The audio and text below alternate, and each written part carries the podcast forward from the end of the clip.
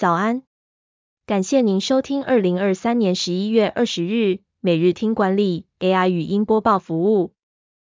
每天早上七点，用五分钟带您快速了解最受欢迎的商业新闻和职场话题。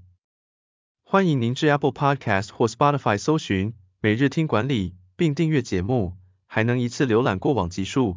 另外，只要在经理人官方 LINE 聊天室输入“听书”两个字，就能解锁限量的隐藏优惠。首则文章是：民调结果可信吗？为何学术机构与媒体做的民调，可能都完全不准？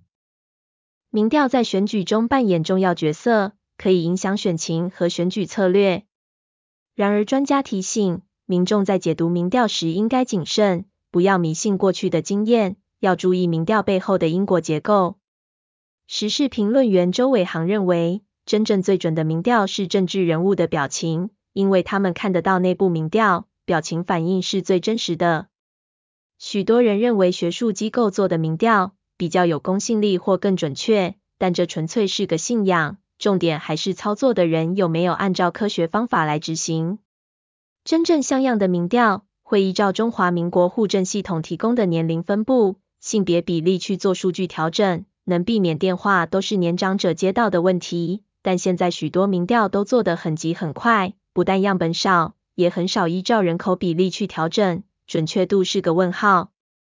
如果要准，民调与数据分析的成本就会因此攀升，不太可能免费提供。这也代表媒体一或两个晚上就做好，且随即公布的民调，通常相对粗糙，可能省去了关键的调整公式部分。第二则要带您关注，营业四十年，全台首间麦当劳暂时停业。为何近年许多麦当劳老店陆续收摊？台湾第一家麦当劳台北民生店宣布暂停营业，目的是改善内部用餐环境，预计年底前恢复营业。民生店开幕于一九八四年，是台湾引进麦当劳的开端。当时由宽达食品创办人孙大强引进麦当劳进入台湾市场。与麦当劳公司各占百分之五十股份，成立合资公司，由孙大伟担任首任董事长。民生店开幕首日就创下单日营收百万的世界纪录，让台湾餐饮业迈向新纪元。近年麦当劳积极改造老旧门市，朝独立餐厅方向经营。如果旧店面无法改造，就会选择结束营业。屏东、汐止、台中等门市就陆续传出收店。但麦当劳整体店数仍在增长，预计年底可达四百一十八间。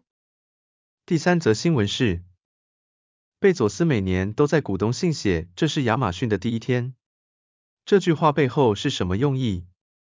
一九九四年，贝佐斯在知名对冲基金工作，见证网络快速发展，决定辞职创办亚马逊网络书店。他认为，若不尝试创业，自己将会永远后悔。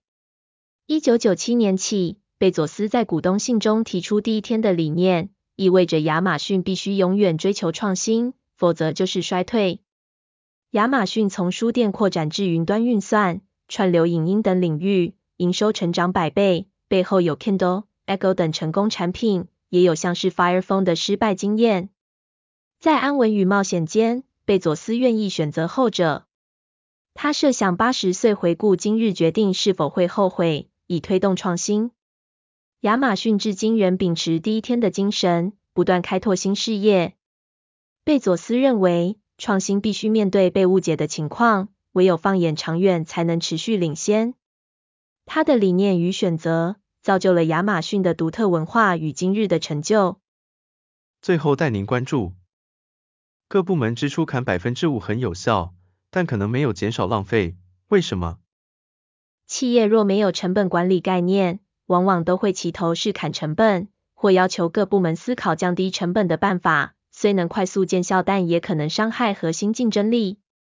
勤业众信协理蔡沛成指出，成本管理的正确方法是观察现场浪费，以绩效关键指标衡量员工效率，找出低标者进行分析，了解浪费的成因并提出因应对策，而且必须配合财务数据。计算浪费对成本的影响，以判断投入改善的效益。近年来，碳排放等议题需更细致的成本管理。在管控成本时，应先定义核心问题，再讨论如何执行。可以运用大数法则，专注成本占比最高的环节进行分析，分摊费用时也要考量公平性。企业应该确认核心竞争力所在，如研发或销售部门的投资不能轻易删减，成本节省带来的隐藏成本也要慎重考量，像是外包造成品质流失的情况。感谢您收听，我们将持续改善 AI 的语音播报服务，也推荐您订阅经理人电子报，我们会将每日 AI 播报的文章寄送到您的信箱。再次感谢您，祝您有个美好的一天。